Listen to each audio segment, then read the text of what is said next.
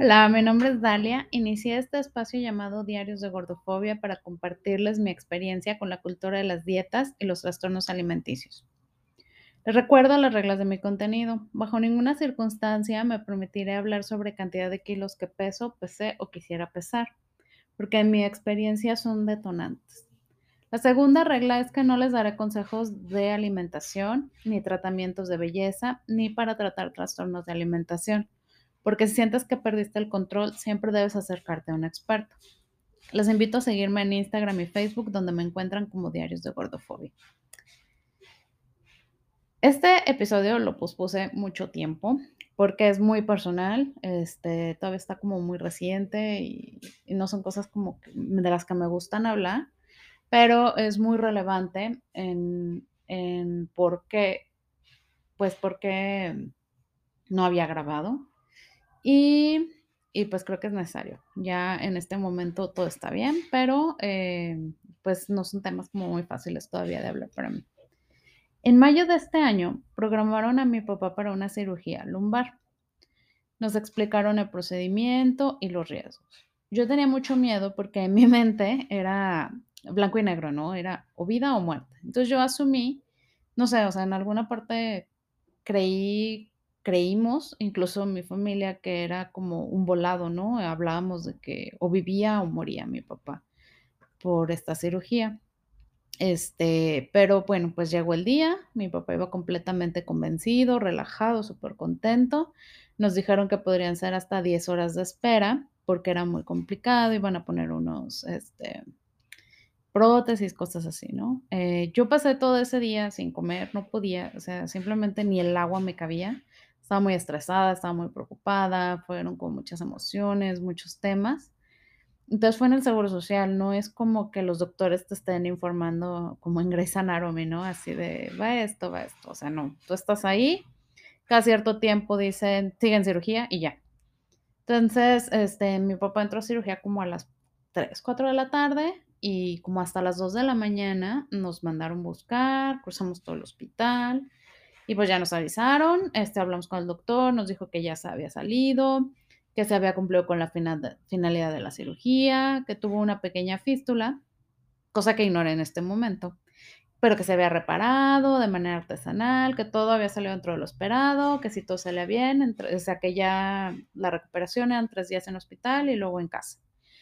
Pues mamá y yo nos fuimos a esperarlo en la cama y pasaron horas y horas y horas y horas y nadie nos decía nada. Yo estaba bien estresada, súper nerviosa.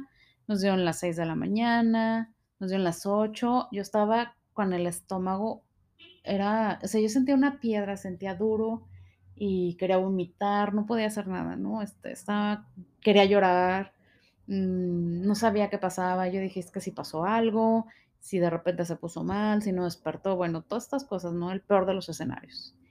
Em, un señor se acercó y nos regaló un paquetito de galletas y ya como que eso pues lo usé, ¿no? Para hasta para llenar el tiempo. Alrededor de las 9 de la mañana suena mi papá, mi papá como si nada, saludando así de, "Ay, ¿qué onda?", no sé. Todo estaba bien. Entonces, en mi mente ahí se había acabado el tema, ¿no? De vivió, murió, no, mi papá vivió y lo que sigue. Entonces, este, pues hicimos los relevos, ¿no? Que en el hospital, eh, en el Seguro Social, puedes estar en ciertos horarios, entrar, salir así, nos organizamos y a mí me tocaba estar en el día de 9 de la mañana a 9 de la noche para que llegara mi otro hermano y luego mi mamá en las noches. Entonces yo iba a estar durante los días, ¿no? Pero eran pues, tres días, así nos habían dicho. Como yo he intentado dejar conductas compensatorias eh, y estoy muy consciente de cuando intento no comer, o intento comer saludable, o intento, no comer cereales y así, yo yo he desarrollado una rutina para asegurarme de comer, desayunar, comer y cenar, asegurarme de comer lo que necesito, de no llenarme nada más por llenarme. Entonces, este, al siguiente día, el sábado, eso fue un viernes, el sábado, mi otro hermano se fue, yo descansé, y el domingo me tocaba a mí, entonces antes de irnos al hospital para, eh, de 9 a 9, eh, yo fui a, des- a desayunar, desayuné muchísimo y llegué con mi papá. Nos habían dicho pues esto de la recuperación, que, iba, que esto estaba bien, o sea, es que todo estaba bien, ¿no? Entonces, pues yo mm, me da mucho estrés dejar como que solo a mi papá y para salir a comer no me daba hambre, la verdad, el hospital no es un lugar que te inspire hambre, entonces me la aventé todo el día así, y y la verdad sí había desayunado mucho, entonces dije: "Bueno, ya", aproveché y desayuné, comí, llegué a cenar a mi casa y todo bien, ¿no? Eh, luego dio el lunes, fue igualito, desayuné bien, no me dio hambre, cené bien, y llegó el martes. Este, el martes por la noche, alrededor de las 6 de la tarde, es que eso es algo que nunca se me va a olvidar. Estábamos platicando, llega el el médico, hace unas pruebas y nos dice: "Es que creo que todavía hay fístula, no se puede dar de alta, necesitamos como en revisión", ¿no? Y yo: "Ah, okey", pero todo normal, ¿no? Así parecía. Se va el doctor y como a la hora, o sea, eran como 6, 7 de la tarde, empezó la pesadilla, o sea, justo antes de irme de mi casa, yo me iba a las 9, mi papá de repente empezó a preguntarme: "Oye, ¿qué es esos qué son esos cartelones? Va a haber una presentación". Y empezó así de un momento a alucinar, pero cada vez era peor, peor, peor, tenía empezó a ver cosas, a decirme que se caían cosas, no tenía ningún tipo de coherencia, pero yo estaba platicando bien, y luego de repente ya no era él. Le avisé al enfermero, le dije: "Oye, ¿es normal algún medicamento? Revisa la presión, el azúcar", no sé, o sea, yo no sé, no soy doctor, ¿no? Este, me dijo: "No, no es normal", porque el el enfermero ya lo pues, ya lo conocía, tenía 3 días ahí, ¿no? Este, y yo me empecé a estresar mucho porque no era, o sea, no hacía sentido, no no era, mi papá ya no empecé o sea, ya no podía platicar, empezaba a irse y hablar de cosas que no había y todo. Entonces, pues, llegó mi hermano que se iba a quedar a dormir, que se estaba quedando, y le dije: "Oye, ¿sabes qué está pasando? Esto no me late, no es normal". Pero yo ya iba a mi casa, ya no podía ni manejar, o sea, yo iba casi yo iba llorando, de hecho, en el carro yo iba llorando porque lo que vi ya ya era muy preocupante, no era normal. Obviamente llegué ya no no pude ni cenar, no sé, había pedido algo y lo vi así de guácala, no lo quiero, o sea, no tenía asco. Estaba demasiado asustada como para pensar en comer. En la noche me escribe mi hermano y me dice: "Oye, no, es que esto está, ¿qué qué pasó? ¿Qué le hiciste?". O sea, en broma, ¿no? Pero me decía: "Es que no es normal, no no, ¿qué está pasando?". Y, pues, en la noche no hay médicos, o sea, sí hay para una urgencia y todo, pero eso no lo estaban viendo como una urgencia. Mm, pues no, no pude dormir esa noche porque estábamos mi hermano y yo escribiéndonos en WhatsApp toda la noche. Oye, que mi hermano me escribía: "¿Qué pedo? ¿Qué es esto? Mm, ahora me dijo esto". Eh, fue una noche eterna. Yo ya me urgía llegar, no sé, pensé, o sea, yo quería ver que estaba quería estar ahí, ¿no? De primera mano. Eh, llegué, ya no pude desayunar, o sea, mi esposo era así de: "Oye, desayuna", yo: "No tengo hambre, o sea, no tengo hambre, no es capricho, en serio, no tengo hambre, no puedo, tengo asco". Me llevó por un jugo, como un licuado, ¿no? Con muchas frutas y cosas así, mínimo para que me que mínimo traes energía. Pero yo quería llegar al hospital, o sea, yo yo necesitaba estar ahí como de primera mano, ¿no? Cuando llegué, mi papá era otra persona, o sea, ya no era ni cercano cuando cuando yo estuve ahí, ¿no? O ni las primeras alucinaciones. Estaba totalmente ido, no hacía sentido, platicaba ya de tiempos pasados, gente que no estaba, mm, tíos muertos, o sea, una cosa impresionante. Decía que estaba en Chihuahua, luego en San Luis Potosí, o sea, hablaba de aviones, mm, no sabía ni qué día era, empezaba a cantar, eh, yo estaba histérica, o sea, era una cosa horrible. Esto es lo peor que he vivido en mi vida entera. Eh, lloraba, me iba a esconder a llorar para que no me viera, mm, se ponía medio alterado. Y, pues, todos los días hay una una ronda médica, ¿no? Llega yo estaba esperando que llegara el médico, y justo cuando llegó el médico, mi papá ya estaba dormido. Entonces, eh, yo le expliqué y me dijo el doctor así: "Es que es normal en gente de su edad", pero yo así: "Es que no, es que no es demencia", o sea, mi papá estaba bien. "No, no, es normal, es normal", pues, los médicos no lo sacan, ¿no? Como ese papel. Este, volvió a mencionar, la fístula no ha cerrado, pero yo yo como que esta parte, pues, me hablas médico, yo no entiendo, ¿no? Dio unas indicaciones y se fue. O sea, fue uno de los días más largos, horribles y espantosos de mi vida. O sea, ver a una persona como mi papá, o sea, es que yo aparte, mi papá me dijo: "Toma una foto antes de entrar al al quirófano", ¿no? Y era él, estaba sonriendo, él estaba bien animado y me decía: "No te preocupes, todo va a salir bien". Y de repente, caerse así.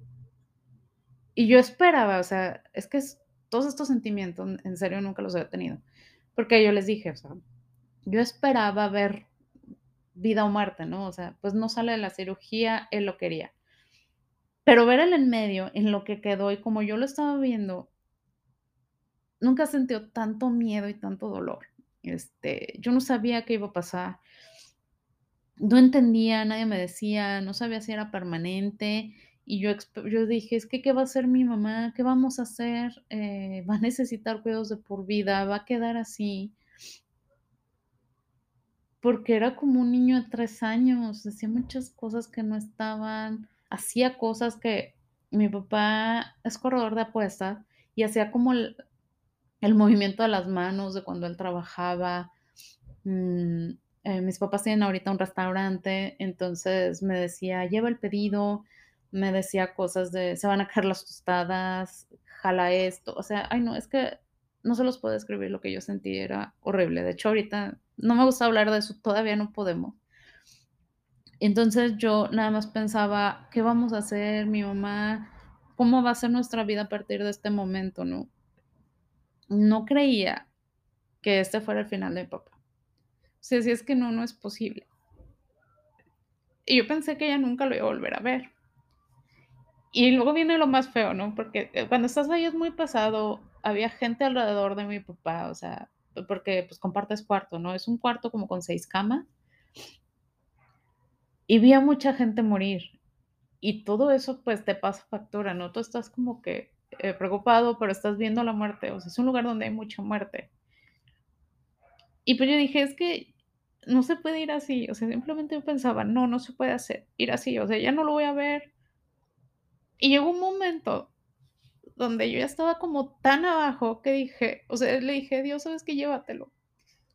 Si él ya no va a sanar, si él ya no va a ser el mismo, él, él no quiere esto, o sea, no puede ser así la vida. Y tener ese sentimiento, llegar a pedir eso, es algo horrible, o sea, como persona te sientes lo peor del mundo. Yo pensé que ya estaba lista para hablar pero parece no. Este. Entonces, eso fue el miércoles. O sea, el, el, viernes, esto apenas era el miércoles y, y, ya había cambiado completamente la situación, ¿no? Porque, o sea, 24 horas antes yo estaba platicando completamente bien, bromeando, hablando de fútbol porque iba a haber un partido, bueno, mm, era otro mundo, ¿no? Llegó mi hermano en la noche, este, seguíamos escribiéndonos en WhatsApp, no dormí nada me dormía como cinco minutos y despertaba y veía WhatsApp y me decía, oye, es que está muy mal, no mejora, no mejora, no sé qué está pasando. Y, y el siguiente día, el jueves, mi mamá fue al hospital. Ella le tocó ese día porque yo tenía trabajo. Entonces mi mamá fue. Eh, obviamente fueron con hablar con, con quien pudieron. Eh, se le pidió a gente que revisara, hicimos pues lo que podíamos, ¿no? Así, oye, es que, ¿qué está pasando? Llegó el doctor que lo operó y pues sí dijo, esto no, no es normal, ya que lo vio y que revisaron. Le hicieron una tomografía y dijeron no se tiene que operar de urgencia porque la fístula no ha cerrado y se está filtrando. Pero fue la primera vez que como que entendimos qué estaba pasando, ¿no? Este, la fístula está tirando líquido cefalorraquídeo y eso es lo que causa las alucinaciones. Eh, me avisó mi mamá, lo van a operar. Eh, mi hermano y yo estábamos devastados, pero devastados físicamente, emocionalmente. Y es bien feo porque nos hicimos bien güeyes y no fuimos al hospital ese día. Yo el jueves me la pasé tirada en cama todo el día. Mi mamá se la aventó sola. Fue otro de mis hermanos fue eso, acompañarla. Este, y pues obviamente, ¿no? Bendita tecnología porque por, por, el teléfono estuvimos en contacto, nos estaba diciendo, pues no había mucho que decir, ¿no? Hasta que saliera. Y ya pasó lo mismo, otra vez le dijeron como a las 2 de la mañana, ya salió, está todo bien. Lo subieron hasta las 9 de la mañana del viernes. Y, y pues ya nos, nos dijeron, no, ya salió todo bien, se reparó y todo. Este, ya para el viernes, ya más o menos entre lo que investigamos, obviamente yo no quería ver internet porque yo sabía que podían salir cosas muy feas y yo no quería como enfrentar la realidad, la que yo me imaginaba, ¿no? Nos explicaron que la fístula es una separación de dos membranas, una complicación normal de esa cirugía, que se había reparado de manera artesanal, como con mismo tejido, pero que nunca pegó, y se estaba, eh, tirando o fugando líquido cefalorraquídeo.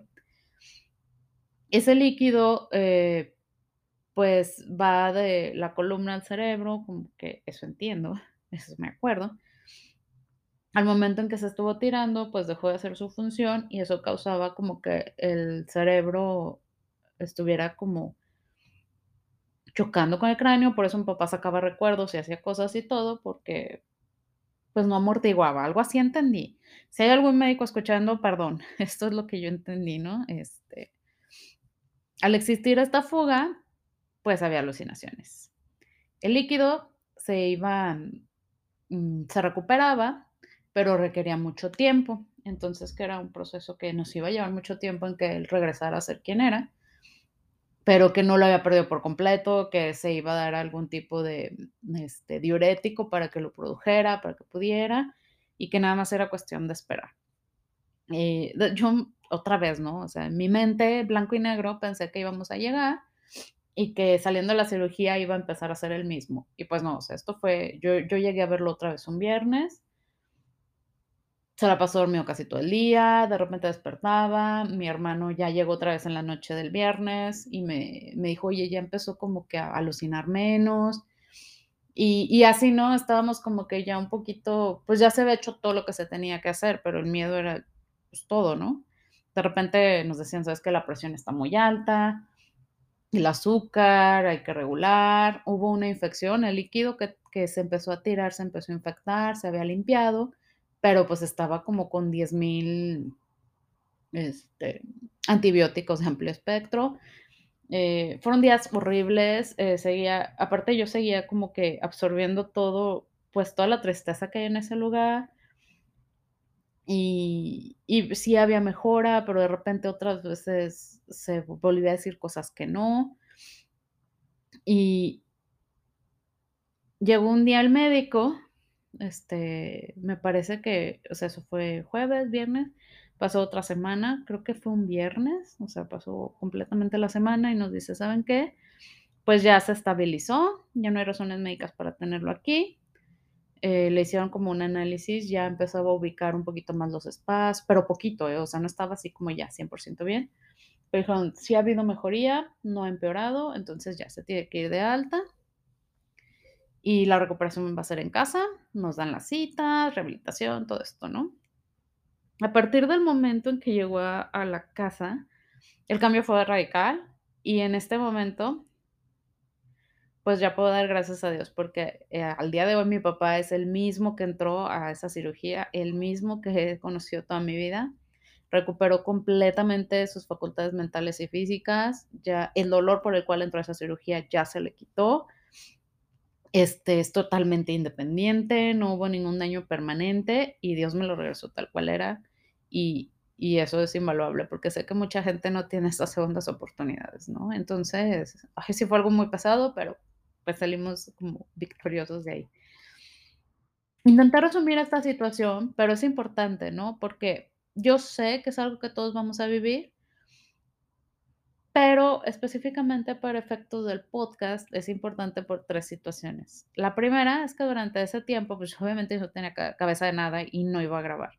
Este, mis redes me servían para comunicarme con mis amigas, con mis primas, con la gente que estuvo bien cerca al pendiente, y era lo único para lo que tenía fuerza, para mis mi familia. Y la segunda es que esto como que es algo de lo que yo hablo casi nunca hablo en público. No es algo que me dé pena, pero tampoco es algo de lo que hablo mucho, pero creo que, pues, sí es algo que es muy parte muy importante. Y si hay alguien creo que que en esos momentos yo regresé a mi relación con Dios, porque cuando ya no tienes nada, sabes que tienes que regresar ahí, ¿no? Y es muy injusto, pero así somos los humanos. Entonces, para hablar de Dios, yo creo que debe haber alguien dispuesto a escuchar para que que dé fruto, ¿no? Porque si no, tú eres la loquita del centro que le grita a la gente: "Cree en Dios", y y así no es. Entonces, en esos momentos, yo me entregué por completo a Dios, me hizo fuerte, sacó a mi papá de ahí sin ninguna secuela de una manera increíble. Y y a pesar de que hace como 15 años yo ya había vivido algo muy similar con mi mamá, Este, ahora más que nunca sé que soy una hija especial de Dios y, pues, no quiero que sea algo que yo esconda, ¿no? Pues sí creo que es algo de lo que quiero hablar con alguien dispuesto a escuchar. Así que lo dejo como un paréntesis, si tienes alguna duda o inquietud sobre mi testimonio, mándame mensaje y te lo comparto. La tercera situación por la cual esta anécdota es importante y que, que es completamente relevante para este podcast es porque yo conocía el sentimiento de comer por nervios. Es algo que toda la vida me ha acompañado, ¿no? Comer mucho, me gusta comer, disfruto comer. O, eh, o comer por estrés o comer de más, pero nunca había experimentado la falta de hambre por nervios, nervios. O sea, fue algo que viví de manera muy intensa. No podía comer, no podía, o sea, físicamente me era imposible. Bajé de peso, o sea, esto que les conté es un periodo de tres semanas, bajé muchísimo de peso, pero no fueron tanto en kilos porque a pesar de estar mal, obviamente tenía tiempo de estar pensando en eso. Porque como ya les había dicho, ¿no? El peso es algo que me acompaña a mí. Estoy muy consciente de esto. Bajé, no fue mucho, no les voy a decir cuánto, pero se me notaba mucho porque como que me sequé, siento como que me deshidraté y el estrés era más bien la preocupación, ¿no? Me estaba consumiendo, mi esposo estaba preocupadísimo, o sea, me veía y me decía, es que estás flaquísima, y es que mira cómo se te cae la ropa, es que, es que, es que, es que. Pasaba pues todo el día con un jugo, con un licuado, eh, ahí medio picando dos, tres cosas eh, para no marearme. No tomaba agua porque estar en el hospital, ir al baño para mí era como una tortura, ¿no? O sea, levantarme, cuando me tenía que levantar, que sonaba el despertador, que la verdad ya estaba despierta, ¿no? Pero me levanto, con el momento de enfrentar esa realidad, de levantarme para bañarme y empezar el día en el hospital, era un martirio, era lo peor que, el peor sentimiento, o sea, no quería estar ahí, pero no quería ir, era bien feo.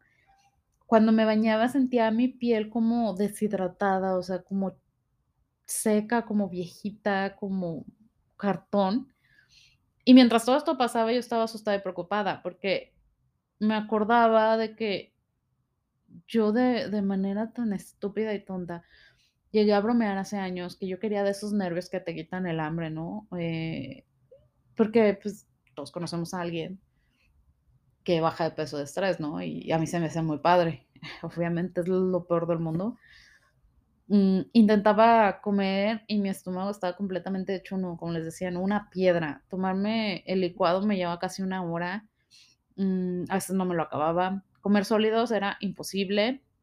Quería comer para tener fuerzas porque, o sea, sentía que me desmayaba casi todo el tiempo. Mm, no podía eh, me sentía mal, mal de comer, mal de no comer. Justo cuando estaban por dar de alta a mi papá, fue la boda de la sobrina de mi esposo, la que les conté el episodio pasado. Y yo estaba flaquísima, entonces el vestido me nadaba, me veía ojeruda, pálida, demacrada, como siempre quise, ¿no? Ya les había contado que mi sueño era verme como Nicole Richie. Y sí me veía así, este, pero cuando veía ese reflejo, en vez de darme gusto, me enojaba, porque me enojaba porque sabía debido a qué era consecuencia, o sea, yo sabía lo que hubo, tuvo que pasar para llevarme así. Y yo no quería estar así. Me recordaba muchísimo que le pudo costar la vida a mi papá, me recordaba muchísimo toda esa situación como ahorita, ¿no? Que se me vinieron las lágrimas. Y yo no quería eso. Entonces cuando ya mejoró todo, que ya estaba tranquila, que ya se me ha pasado la preocupación, el estrés y todo, la verdad, dije, no quiero estar así, no quiero verme así, porque esto significa eh, me recuerda, es un recordatorio de lo que pasó. Y entendí a mucha gente que, que no puede comer de nervios, que dicen eso, es que quiero, pero no puedo, no quiero verme así, no quiero estar flaco. Y, y, fue horrible. Entonces, la verdad, regresé a comer, no me fijaba que comía, quería comer, quería recuperar un peso y quería ser yo otra vez para estar bien, para dejar este momento como un aprendizaje, ¿no? Y, y no quiero, o sea, no quería ningún recordatorio de lo que viví, de lo que sentí en esa semana. Este, durante el tiempo en que mi papá estuvo internado y que estuvo en recuperación y, y que yo vi todo este proceso, logré ver de lo que es capaz nuestro cuerpo, lo que puede soportar y de lo que se puede recuperar. O sea, es una cosa impresionante. Somos una máquina, un diseño perfecto. Y pues tú pensarías que eso me hizo amar mi cuerpo y aceptarlo, ¿no? Y que iba a cambiar mi forma de ver, ¿no? Pues ya no quise quedarme flaca por eso, Entendí que eh, es una los nervios y las situaciones que te orillan a dejar de comer por ansiedad. Entendí perfectamente que no es algo de lo que se puede hablar a la ligereza como ligeramente como yo lo hacía. Entendí muchas cosas, entonces, pues, uno pensaría que eso iba a solucionar mi relación con la comida, con mi físico, y que iba a decir: "Amo mi cuerpo, mm, gracias a mi cuerpo", y y que ya estando en una situación como la que estuve, me iba a dejar de importar, pero la verdad no fue así, fue todo lo contrario. Y esto me hizo tomar una decisión impulsiva que les voy a contar en el siguiente episodio. Muchas gracias por escucharme. Perdón por todo el mar de emociones, pero todavía son temas bien pesados. Quienes ya lo han vivido, pues saben de lo que estoy hablando, pero gracias, y las las espero en el siguiente episodio.